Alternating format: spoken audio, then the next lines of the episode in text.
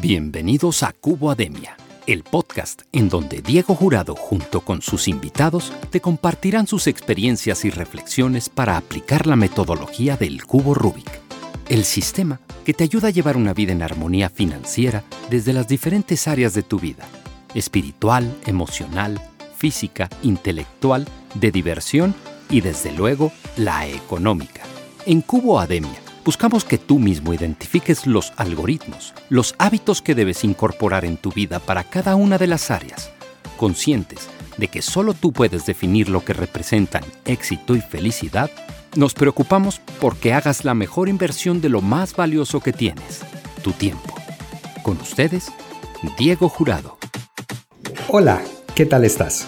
Mi nombre es Diego Jurado, de diegojurado.com, y te agradezco que estés con nosotros en Cubademia este espacio donde nos hemos marcado como objetivo compartir contigo experiencias y reflexiones que nos inspiren y nos ayuden a llevar una vida en armonía financiera. Para eso, hoy feliz nos acompaña desde Guadalajara, en México, Susana Méndez, a quien le gusta que la presentemos como Madre Corredora Financiera. Susana, qué rico que estés por aquí que nos acompañes. Cuéntanos un poquito más quién eres y qué te encantaría aportarle a la comunidad de Cubademia. Hola, ¿qué tal? Muchas gracias por la invitación, Diego. Y pues bueno, eh, soy una mamá que le gusta correr y que aparte le gusta hablar de finanzas. Me he dedicado a las finanzas ya por muchos años. He trabajado en el sector privado, en empresas eh, sobre todo globales. Y recientemente, bueno, más o menos ya hace como seis años, empecé a correr y me ha gustado mucho y eso ha transformado mi vida. De eso me gustaría platicarte y platicarles a todos un poco el día de hoy.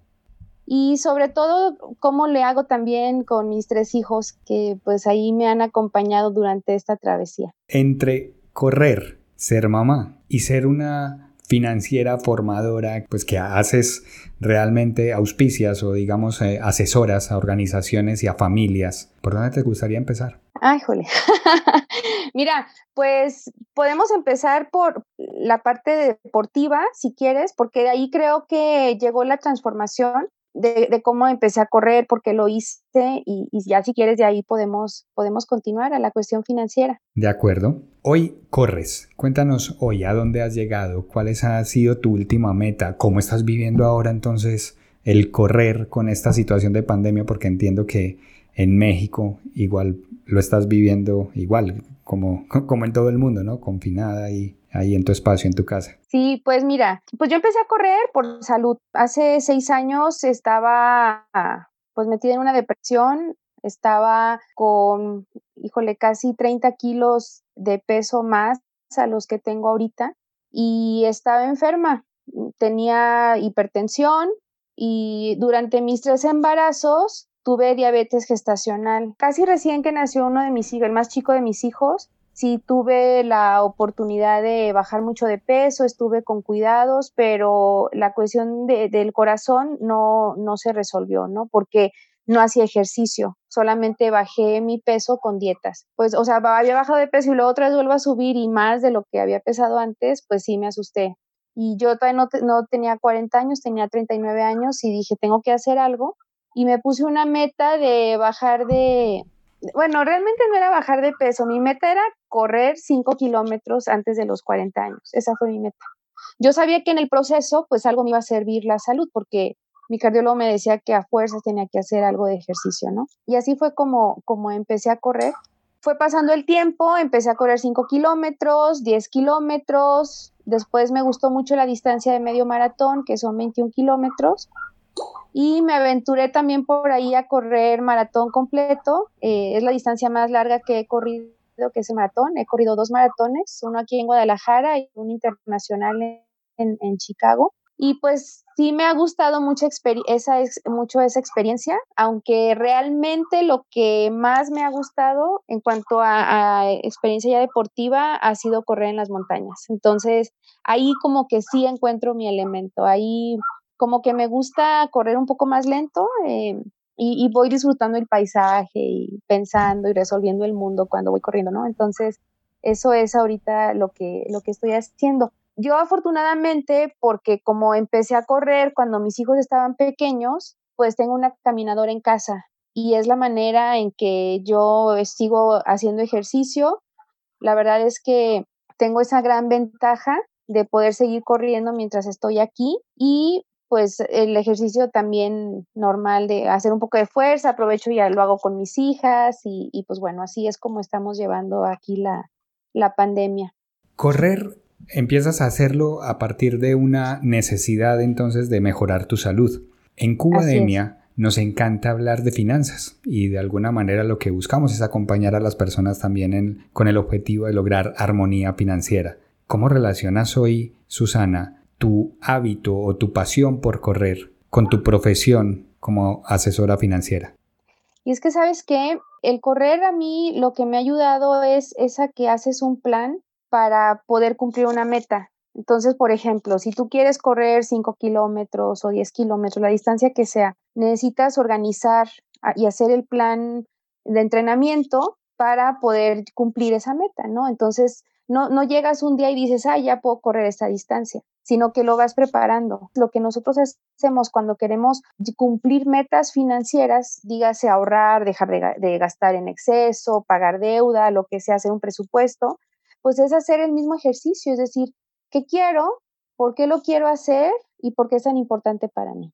Una vez que como que encuentras esa combinación, es ahí cuando dices, ah, ok, entonces empiezas a hacer tu plan y eso es lo que se convierte en un plan financiero a fin de cuentas, un plan de entrenamiento o un plan financiero, o sea, un plan de vida, un plan, sí, o sea, Claro que siempre va a haber cosas que no puedes controlar, ¿no? Pero esa partecita de, la ecuación definitivamente es algo que tú puedes controlar. Entonces, esa es como la relación que yo le encuentro. Y bueno, ahorita les platico un poquito ya más de la experiencia de, de lo que estoy haciendo ahorita, pero el correr me llevó mucho hacia lo que estoy haciendo actualmente. Hace unos días, eh, en, en otro episodio, hablábamos de la importancia entonces de definir metas y de alguna manera nos llevas a ese, a ese espacio, ¿no? A, a la importancia de tener metas en tu caso eh, en, ambos, en ambos esquemas, ¿no? Como en el tema de correr y en el tema financiero.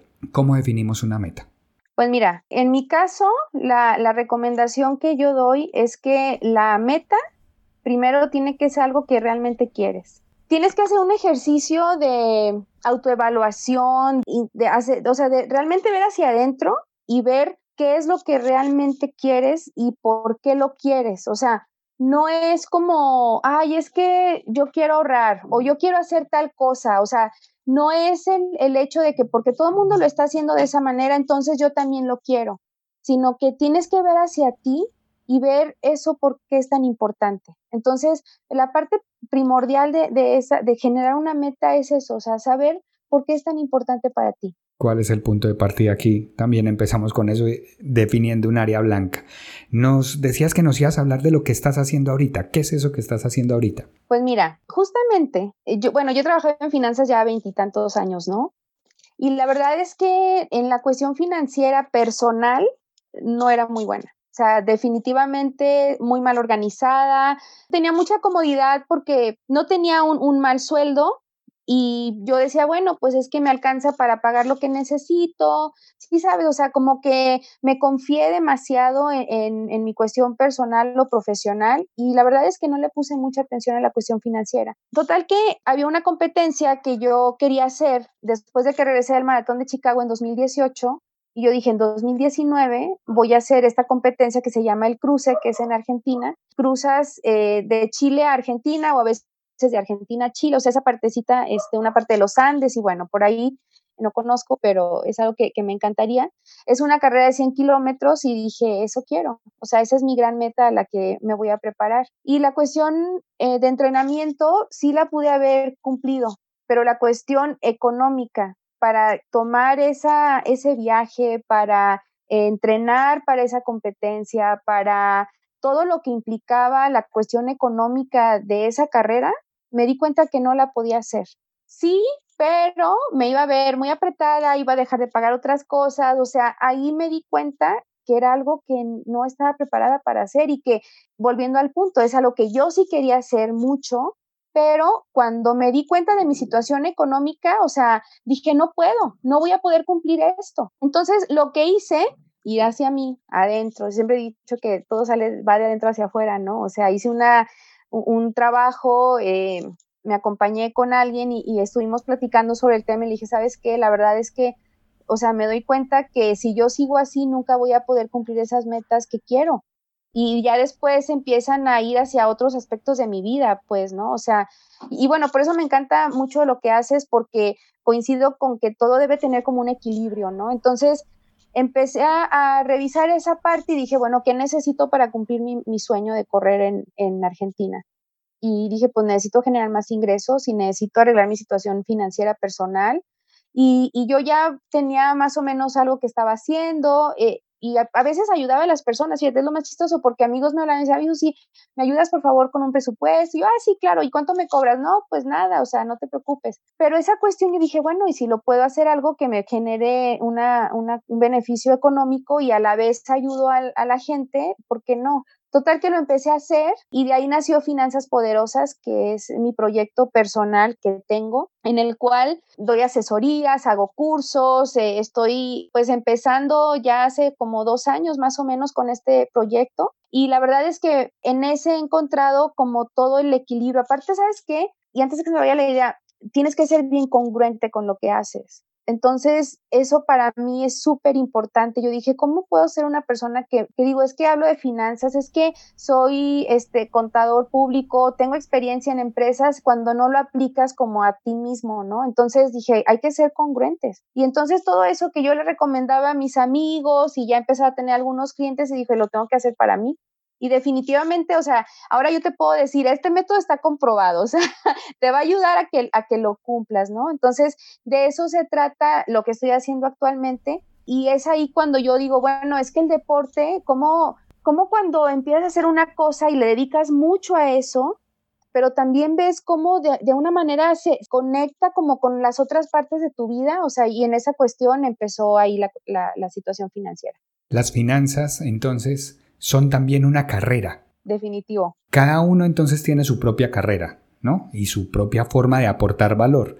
Porque fíjate que hoy, por ejemplo, tenía una reunión con, con una persona del equipo comercial y claro, una de las cosas que no suele pasar es que nos limitamos, como cuando nos decías, es que sí, a mis amigos, a mis compañeros, les compartía mis secretos de finanzas, pero igual yo no lo aplicaba, pero a lo mejor es que ni siquiera le cobraba porque quizás ni siquiera había esa percepción del valor que le estamos aportando. ¿Cómo aprendes entonces a, sentir que estás aportando valor? Híjole, es una buena pregunta. Cuando me di cuenta que había personas que me dicen, ¿sabes qué, Susi? Mira, desde la corrida. Yo, la verdad es que a mí me gusta compartir eh, lo que estoy haciendo y que hoy salí a correr o no salí a correr. Y, pues la verdad es que yo veo el cambio que se ha generado físicamente primero emocionalmente, mentalmente y ahora en la cuestión financiera, digo, no, no pongo mis números ni mucho menos, pero lo que sí es que, o sea, sí comparto que esto es posible, ¿no? Entonces, cuando alguien se acerca conmigo y me dice, oye, fíjate que vi tu live que hiciste o, o vi este pensamiento que compartiste y entonces cuéntame más sobre eso, o sea, cuando alguien se acerca y me dice, oye, ¿sabes qué? Me está funcionando lo que me recomendaste o algo, yo, yo ahí veo que realmente sí está, dando, está generando valor ese tipo de contenido. Y la verdad es que es algo que aparte ni siquiera como que lo planea, sino que se da, pues, o sea, sale. Entonces, creo que ahí es donde, donde me doy cuenta, pues, cuando alguien se acerca y me dice que algo le está funcionando o me, o me escriben amigas y me dicen, oye, ¿cómo le hiciste para bajar de peso? ¿Cómo le hiciste para, para hacer esta o cual cosa? O sea, ahí es cuando te das cuenta. A veces yo, y a mí me pasaba, me daba miedo compartir cosas porque yo pensaba que la gente iba, iba a decir que yo estaba presumiendo, que era muy egocéntrica, pero cuando me doy cuenta que, mira, con que a una persona le llegue el mensaje, con que a una sola de, de, de, toda la gente, de los amigos que tengo en Facebook, en Instagram, lo que sea, o sea, de mis vecinos, de mis familiares, o sea, con que una me diga, ¿sabes qué? Esto me cambió la vida o esto me está funcionando o simplemente, ah, mira, esto lo estoy aplicando y, me ha servido, yo con eso ya, ya, ya estoy cubierta, ¿sí sabes? O sea, e, esa es una satisfacción muy bonita y te das cuenta que no es presumir, no es egocentrismo, es simplemente compartir y siempre haber alguien que se identifique. ¿Y has pensado que en algunas ocasiones esa una sola persona eres tú? sí. Un montón de veces. un montón de veces. Y, eso es la magia de todo esto. Te lo digo porque pues eh, a mí también me pasa. En ocasiones cuando organizamos conferencias, eventos y tenemos eh, como la expectativa de que nos acompañen 120 personas, 150 personas, para mí siempre es como la, la sensación de, mira, con que solo una persona venga y a una sola persona se le aporte valor, pues con eso es suficiente. Pero con lo que me quedo también al final es, independiente de que a esa una única persona que haya asistido le haya gustado al final, yo me quedé con la sensación de que había aportado todo lo que estaba en mí. Y eso ya como que resulta suficiente. También por eso te preguntaba si en tu caso es, es lo mismo, que esa una sola seas tú. Sí, sí, definitivo. O sea, bueno, yo lo veo cada vez que estoy compartiendo algo, para mí es un recordatorio de las cosas, por ejemplo, si, si yo estoy platicando en una persona sobre el plan financiero, ¿no? Y decirle, mira, vamos a hacer estos pasos. Y entonces, cuando yo estoy compartiendo eso, la verdad es que hacia adentro también se está, como digo, ay, sí es cierto, esa parte tengo que revisar, o, me llega una idea, o a lo mejor me llega algo de contenido por las preguntas que me hicieron. Al, final encuentras mucho beneficio personal y sobre todo como que haces más introspección, o sea, no sé, honestamente, a veces todavía no sé cómo es que esto se da. Obviamente, el acompañar a alguien en su proceso es muy importante, ¿no? Pero la verdad, el beneficio o el primer impacto que, como lo dijiste, la primera persona a la que tocas eres tú mismo, pues. Entonces es como, como un doble, ¿no? O sea, doble beneficio. Te sirve a ti al dar y le sirve a la otra persona porque tiene un punto de vista distinto que, que a lo mejor ya lo traía en su mente, pero como que necesitaba que alguien se lo regresara con un, un no sé, con un espejo, con alguna metodología, pues, o sea, pero para que esa persona dijera, ay, sí es cierto, ya lo había pensado y ahora que me lo dices tú o que lo analizamos, veo que tiene sentido lo que estoy diciendo. Fíjate que en el equipo comercial una de las ideas que nos gusta compartir es esa. Oye, lo primero, la primer persona a la que debemos sentir que tenemos valor somos nosotros, porque si no al final se vuelve un tema comercial únicamente por precio y se trata también de dar valor, de sentir que estamos dando valor y cuando, cuando eso se hace con esa convicción, pues al final con que el otro lo valore o no, pues casi que dependerá de él, pero movernos con esa energía de sentir que aportamos valor. Susana, nos hablabas hace un momento de el método comprobado. ¿Cuál es? Híjole, mira, hablando de finanzas, lo primero que, que yo le, le digo a las personas es, es definir qué es lo que quieres, ¿ok? ¿Qué es eso? O sea, cómo llegues a eso puede haber muchas maneras. Sí, cada quien lo tiene, a lo mejor alguien ya lo tiene muy, muy pensado, muy definido. Habrá otras personas que quizá les vaya a costar un poco más de trabajo, pero yo lo que les digo es, es cómo te ves en el futuro. O sea, ¿qué quieres? ¿No? Y repito muchas veces qué quieres, dónde estás, qué estás haciendo, cómo te ves, etcétera, porque sí es muy importante que la persona se dé cuenta que lo que quiere a lo mejor está en un punto y posiblemente tú estás caminando hacia otro punto. Entonces, es por eso tan importante que te des cuenta qué es lo que quieres, porque entonces sí le vas a dar como todo el esfuerzo a esa meta. Entonces, primero establecer qué es tu gran meta. Y pueden ser varias, ¿no? Pequeñas o grandes, pero, pero en decir, bueno, yo quiero esto. Lo segundo es que lo asocies a algo emocional. O sea, ¿por qué es eso tan importante para ti? No nada más quiero ahorrar un millón de pesos o de dólares o quiero comprarme una casa o me quiero ir de viaje a tal lugar. O sea, si tú le escarbas, vas a encontrar por qué es tan importante ese viaje o esa casa o ese ahorro. Que encuentres eso que es tan importante. Una vez que ya tienes eso y que dices, quiero, esta es mi meta y, y es tan importante para mí, ¿por qué, Sharala? Y vas a explicar por qué es tan importante para ti.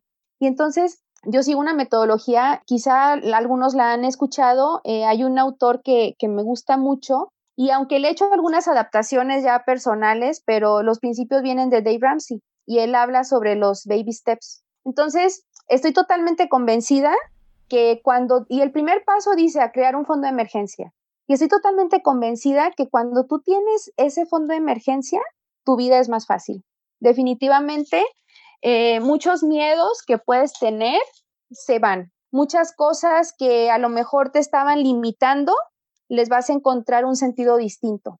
Y te voy a decir algo que, que a mí me pasaba, y era la principal razón por la cual yo no estaba haciendo muchas cosas. Y esto fue porque, haz de cuenta, yo tenía el dinero para hacer un pago y, algunas deudas que tenía que no me quitaban el sueño, ¿no? Porque, o sea, sí he gastado, pero no soy tan gastalona. Pero la verdad es que a mí me, yo tenía un miedo de quedarme sin dinero. Yo traía una creencia, o sea, que, que, híjole, también solo tienes que trabajar un chorro, ¿no? Pero, pero bueno, yo tenía una creencia de que si yo me quedaba sin dinero, nadie me iba a cuidar, yo no, yo no iba a tener la manera de salir adelante con mis hijos y ese tipo de cosas, ¿no? Entonces, me quedaba con el dinero y me esperaba. Dije, es que por si algo se ofrece y me esperaba como que al último día que tenía que pagar para realizar ese pago.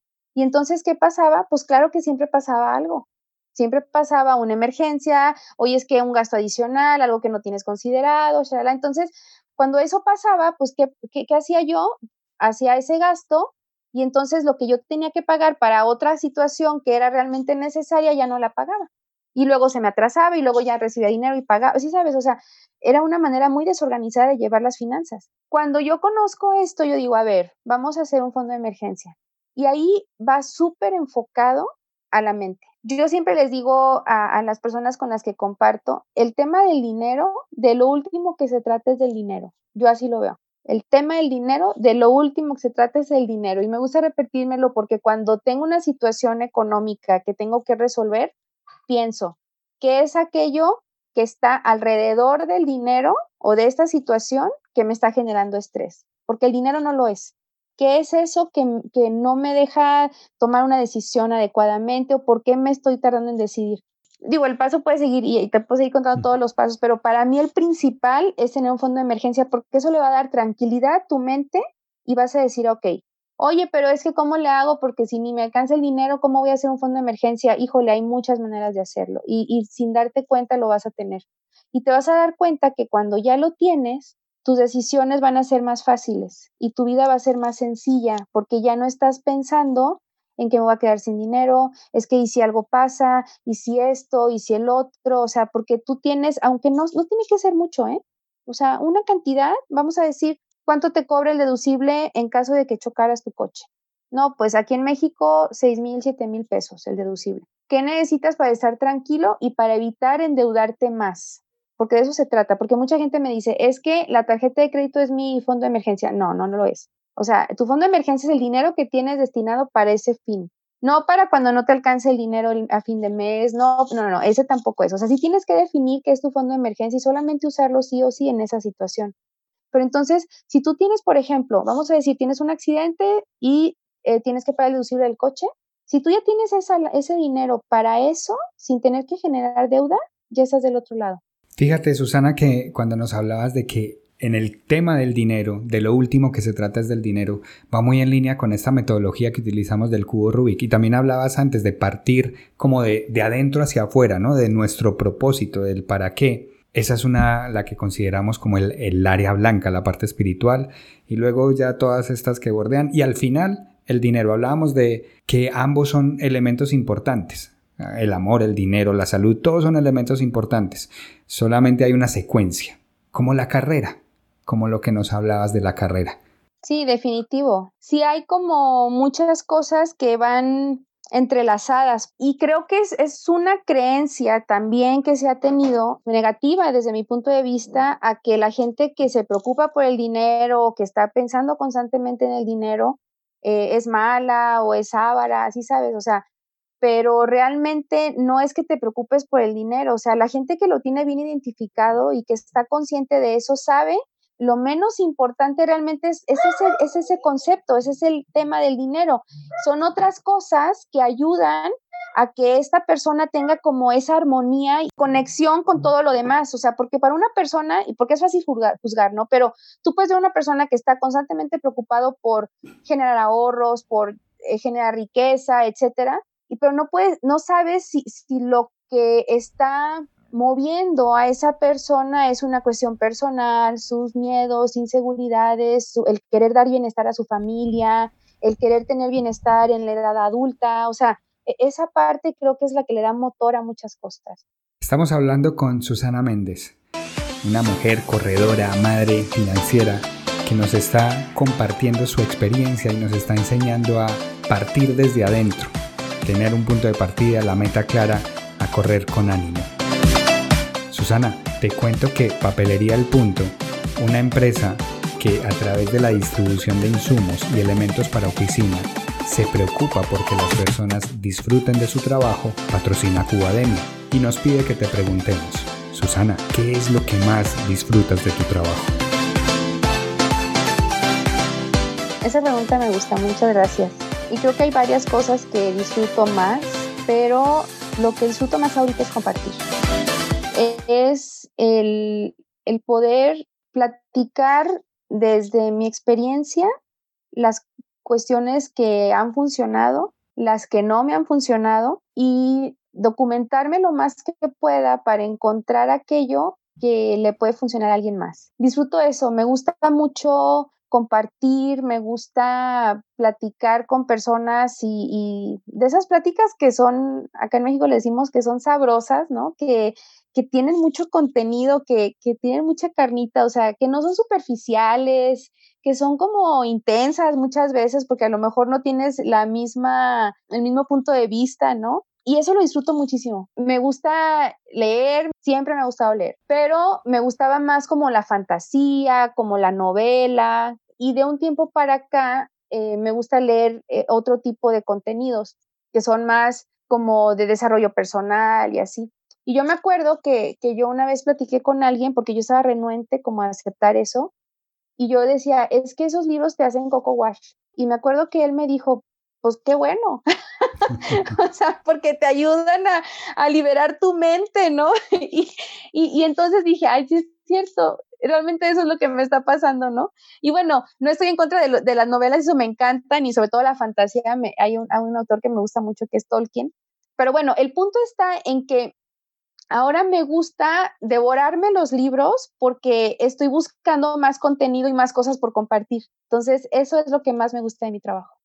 Como ya lo hemos compartido antes, en Cubademia proponemos la figura del cubo Rubik como una idea para encontrar balance en las diferentes áreas de la vida. Nos encantaría que nos compartieras algunos de tus hábitos para cada una de estas áreas. Por ejemplo, el área blanca es la parte espiritual. ¿Qué haces para encontrar día a día el desarrollo de tu propósito? Fíjate que en esta parte es una práctica, es más reciente, bueno, reciente digamos un año, y la verdad es que es algo que yo veo hacia atrás y digo, es que si yo hubiera pensado en esto antes, yo mi vida hubiera sido diferente mucho antes. Y a mí me gusta practicar mucho la gratitud. Es algo que hago todos los días. Tengo un diario donde escribo y siempre, eh, todos los días escribo cinco cosas de las cuales estoy agradecida del día anterior. No tienen que ser cosas muy elaboradas, o sea, por ejemplo, tener esta plática mañana va a estar en mi gratitud del día anterior, porque realmente lo encuentro este, muy padre. Tener la oportunidad de, de, platicar sobre estos temas para mí es, es algo que, que agradezco. Y así cada una de las situaciones que vivo puede ser alguna plática con alguno de mis hijos, algo que sucedió, sí sabes, o sea, entonces creo que cuando practicas la gratitud ves las cosas desde un punto de vista distinto, ves todo desde la abundancia y no desde la carencia, porque si es cierto que ahorita sobre todo estamos viviendo una etapa difícil y la verdad es que podemos pensar en todas las cuestiones negativas que existen alrededor de esta pandemia, pero creo que también hay cosas positivas que estamos viviendo. Entonces, si te pones a buscar las cosas positivas, y ese es el propósito de escribirlas al día siguiente, o sea, yo no dudo que las podemos pensar y decir, ay, mira, qué bonito, estoy agradecida por esto, pero cuando ya te das la labor de escribirlo y de cómo hacer una reflexión sobre eso, yo no sé qué hace, pero mi mente dice, ay, mira, sí es cierto, o sea, sí puedo tener a lo mejor 20 cosas que no me salieron bien el día anterior, pero tengo estas cinco que están maravillosas y con eso la percepción cambia. El área azul es del desarrollo intelectual. Nos hablabas hace un momento de que te encanta ahora la lectura o que siempre te ha encantado leer y ahora lees otras cosas. ¿Qué otros hábitos tienes para aprender cada día algo nuevo? YouTube es mi mejor amigo. YouTube es lo máximo. No, mira, la verdad es que me encanta leer, pero, por ejemplo, veo algo que me llama la atención y de repente yo digo, a ver, ¿y este quién es? ¿Y por qué lo dice? Y entonces voy como siguiendo a la persona, ¿no? Y entonces hago un poquito de investigación y, luego me doy cuenta que a lo mejor ya escribió libros o que habla sobre estos temas o que tiene talleres o cosas así. Entonces, como que empiezo a, a buscar más información de eso. Sí me pasa que a veces ya me topo con la pared y digo, ay, no, esto realmente no es algo que a mí me guste tanto, pero muchas veces es algo que realmente sí me, me llena de satisfacción. Entonces, definitivamente eso ayuda como a mi desarrollo personal, ¿no? O sea, o, de conocimientos, que si hay algo que me llama la atención, lo sigo. He, encontrado N cantidad de cosas. O sea, yo, yo no sabía, por ejemplo, que eran los enneagramas. Y entonces una vez escuché que alguien habló sobre eso y que hay varios tipos y yo sabía que había test de personalidad y introvertido, extrovertido y así, entonces empecé a ver que los enneagramas y resulta que hay números y entonces te, identificas y entonces encuentras como más, sí me explico, o sea, todo eso me encanta. Entonces sí, YouTube, si tengo duda de algo, ahí alguien va a saber sobre el tema. El área verde, como de lo natural, ¿qué hábitos tienes para cuidar tu cuerpo?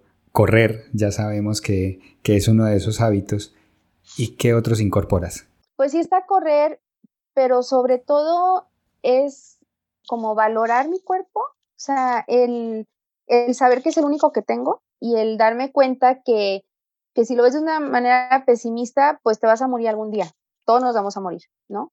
Pero sí mi propósito es tratar de vivir lo más que pueda, porque quiero compartir lo más que pueda con mi familia, y lo segundo es vivirlo de la mejor manera. Entonces, cuando veo esas dos cosas, tengo, sí, he cambiado muchísimo mis hábitos alimenticios y no lo veo como una dieta, sino simplemente algo que me gusta hacer.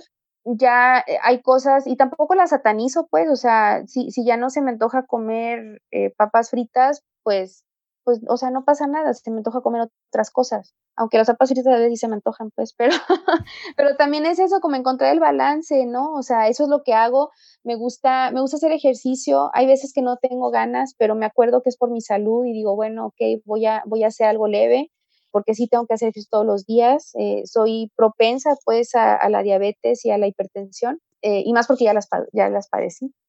Eh, entonces, eso, e, eso me gusta, me gusta ejercitarme, buscar alimentos saludables, me suplemento, tomo mucha agua. Eso es lo que hago, mi, mi parte verde. En el área roja, ya tú lo sabes, es el área de las relaciones. ¿Qué hábitos tienes para mejorar cada día tus relaciones? Fíjate que, que en esa eh, sigo trabajando mucho porque, porque sí creo que es importante y sobre todo en estos tiempos en los que pareciera como que estamos desconectados de, los demás y realmente no. Entonces, algo que estoy intentando hacer es, es como establecerme una persona al día con quien pueda conectar. O sea, puede ser mi familia, puede ser alguien que está aquí en mi casa o puede ser alguien que está fuera de mi casa, como mis papás o como mis hermanas o, o mi grupo de amigos que tengo. Entonces trato de que no pase un día si no conecto con alguien, o sea, un mensaje, cómo has estado, cómo te va.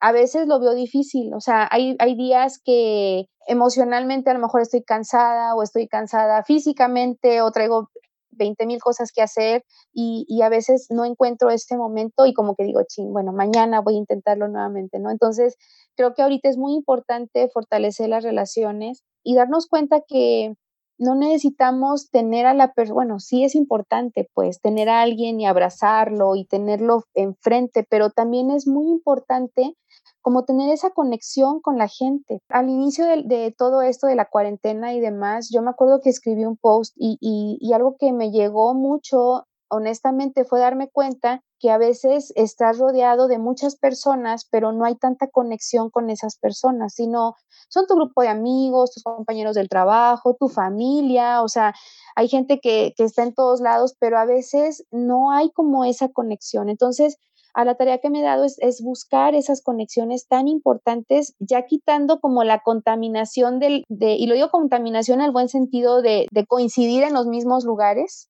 pero ahora es una conexión distinta, como más profunda. O sea, tú sabes que si yo le mando un mensaje a un amigo y me contesta y, podemos hacer una conversación o quedamos de hacer una videollamada o hacer algo así, es algo ya distinto, o sea, a que coincidas y que como no hay nadie más con quien platicar, pues ya platicas con la persona y, y ya, o sea, se acabó, ¿no? Entonces, esa es lo que estoy haciendo por la parte roja.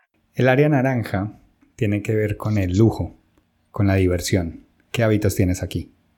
Híjole, diversión. Bueno, es que depende. bueno, es una frase muy, muy común aquí en, México y mía, que la digo muchas veces, híjole. Este, mira, pues lujos, la verdad es que sí tengo algunos que, que, que sí me doy. Antes de correr y de hacer todo este rollo, era como mis lujos eran distintos. O sea, me gustaba, por ejemplo, pues cosas normales de mujeres que nos gusta ponernos las zapatillas y la bolsa, ya sabes, ¿no? O sea, ese tipo de lujos eran los que me gustaban, porque así me hacían sentir muy bien y yo me sentía bonita y demás.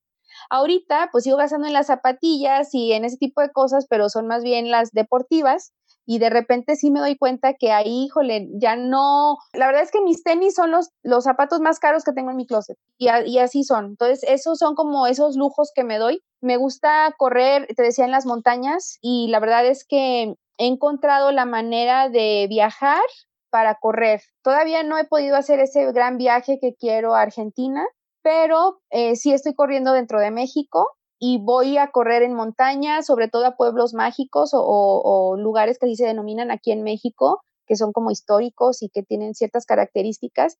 Y, estoy haciendo eso. Entonces, e, eso eh, creo que para mí ahorita es el nuevo lujo, generar experiencias. en algunos van mis hijos, en algunos no, voy con amigos. Entonces, eso es en, en donde, donde a lo mejor sí me estoy, me estoy consintiendo un poco. En el área amarilla, que ya es la parte material, las finanzas, hace un momento nos compartías el método comprobado y hacías énfasis en la importancia de tener un fondo de emergencia. ¿Cuáles son tus otros tips financieros? Mira, el primero pues es tener tu fondo de emergencia. El segundo será, una vez que tú definas cuál es la meta que quieres, es que hagas un análisis de, nosotros le llamamos, pues, bueno, pues un estado de, situación, ¿no? O sea, ver cómo estás. Entonces, sí tienes que hacer como un acto de conciencia y decir, a ver, tengo deudas, tengo ahorros, cuáles son mis hábitos, qué me gusta. Entonces, hay como un cuestionario que, luego yo, yo le doy a, mis clientes y, y les digo, a ver, mira, aquí vas a anotar tus deudas, y la verdad es que es, honestamente es un ejercicio difícil para muchas personas porque hay veces que muchas personas ni siquiera saben cuánto deben. Nada más saben que cada mes tienen que hacer pagos, pero no saben cuándo deben, cuándo van a terminar de pagar y sobre todo ni siquiera se dan cuenta que pueden terminar de pagar si hacen un plan. Ese es otro de, los tips que les doy. O sea, hay que hacer un, un acto de conciencia y decir, a ver, ¿dónde estoy parado? Porque de ahí ese es tu punto de partida. De una vez que definas dónde estás, y, lo voy a poner aquí como mi mano así, este es el punto, y aquí quiero llegar, entonces puedes trazar el plan, ¿no? Aquí vas a trazar el plan de trabajo para que entonces puedas saber qué hacer, porque las personas me dicen, oye, eso sí, este, fíjate que yo quiero esta meta.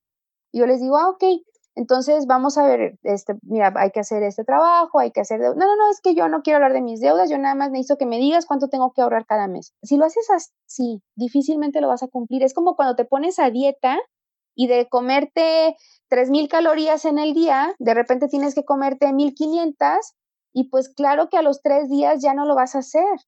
Entonces, por eso lo tienes que hacer bien pensado. Es como igual, y por eso lo relaciono con el deporte. Si quieres correr 10 kilómetros en una semana cuando antes no hacías nada, no lo vas a hacer. O sea, deja tú de que lo hagas ese día, pero el entrenamiento, lo que requiere para que estés todos los días trabajando para esa meta, si no lo haces poco a poco, no, no va a pasar nada.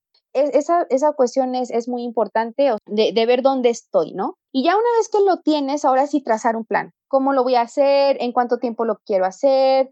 Establecer tu objetivo ya como más detallado y pues ahí es donde entra la asesoría, ¿no? O sea, a tratar como de ver qué es lo que la persona piensa sobre el dinero, qué es lo que le ha pasado por lo que no ha cumplido sus metas financieras.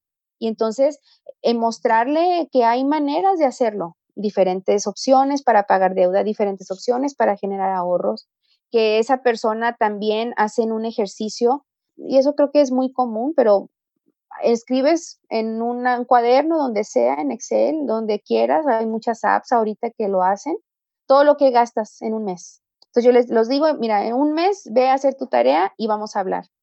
Porque entonces la persona me dice, oye, es que fíjate que yo quiero ahorrar para una casa, necesito ahorrar X cantidad de dinero para el enganche de esa casa. Ok.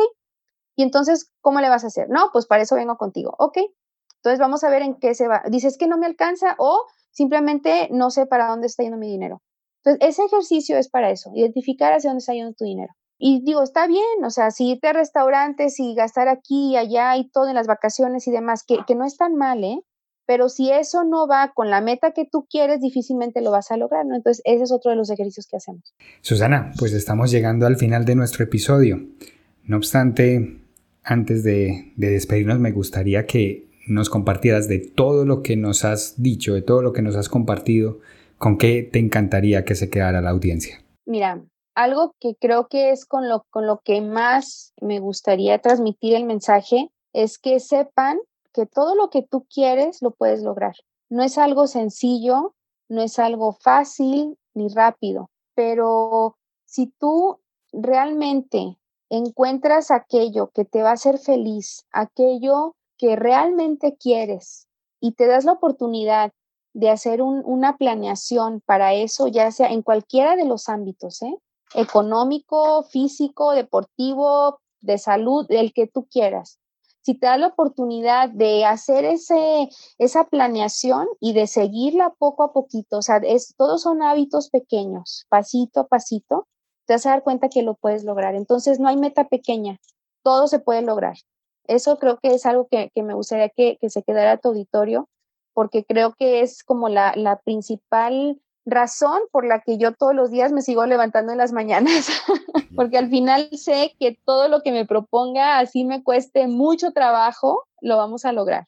En Cubademia nos encanta acompañar a las personas también, hacerles que busquen armonía financiera.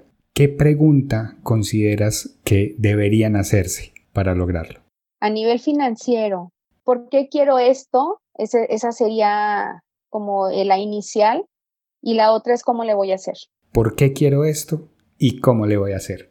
Y en ese cómo le voy a hacer, seguramente que ahí, ahí viene también tu asesoría financiera, ¿no? Y es que sabes que, y, fíjate, es algo que a veces las personas no, no necesitan a alguien que les diga qué hacer. Y a lo mejor va en contra de todos los que somos asesores y coaches y, y todo, ¿no? Pero la verdad es que eso las personas ya lo saben, tú ya lo sabes. O sea, lo único que a veces pasa es que no te la crees, que eso que tú crees que, tienes que hacer te va a dar resultado. Como que dices que yo necesito que alguien me valide y me diga que esto está bien, o es que yo necesito que alguien venga y me dé la información que me hace falta. Yo te aseguro que cuando tú estás consciente de, de lo que quieres y de dices, ¿cómo le voy a hacer? O sea, vas a encontrar la manera, la vas a encontrar, te lo juro. O sea, hay muchísima información afuera para que las personas realmente puedan cambiar su vida. Claro que cuando te acompañas de un profesional, a lo mejor lo haces más rápido. En lugar de estar buscando en 20 mil lugares, encuentras una ruta más corta y más sencilla. Sí, totalmente de acuerdo. Pero, pero de que encuentras la información y de que encuentras el, el, el know-how, lo vas a encontrar y gratis en cualquier lugar. El punto está en que no todas las personas están dispuestas a invertir ese tiempo y sobre todo en hacer esos cambios mentales para poder lograr el, e, eso que quieren. Entonces, por eso es importante que venga desde la persona, o sea, porque si yo te digo, mira, lo que tú tienes que hacer es ahorrar esto, esto y esto, y le tienes que hacer de esta manera así asado. Entonces, o sea, la gente va a decir, es uno más, es uno más. Pero cuando la persona solita llegó a la conclusión y dijo, ah, entonces lo que yo quiero es esto, y como le tengo que hacer es así, te aseguro que va a ser más fácil que logre su meta. ¿Por qué quiero esto y cómo le voy a hacer? Susana, ¿en dónde te pueden encontrar? ¿Dónde pueden saber más de ti? Ah, muchas gracias. Mira, bueno, pues me pueden encontrar en Instagram y en Facebook también como arroba finanzas poderosas, así me encuentran. Ahí vienen todos mis datos de contacto, viene mi WhatsApp, viene mi correo electrónico eh, y de repente, pues hago Facebook Lives. Ahorita estamos haciendo cursos en línea también, asesorías personales, mentorías. Y pues bueno, ahí estoy, comparto contenido que, que espero que les guste. Me pueden encontrar por esos dos canales por el momento. Perfecto, pues Susana, encantado de que nos hayas acompañado en este espacio.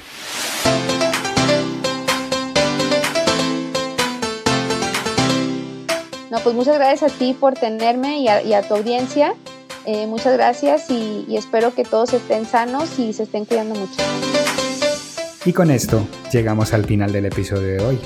Recuerda que este espacio está patrocinado por El Punto, una empresa que se dedica a hacer que las personas disfruten de su trabajo a través de la distribución de insumos de papelería, aseo, cafetería, botiquín, seguridad industrial y tecnología.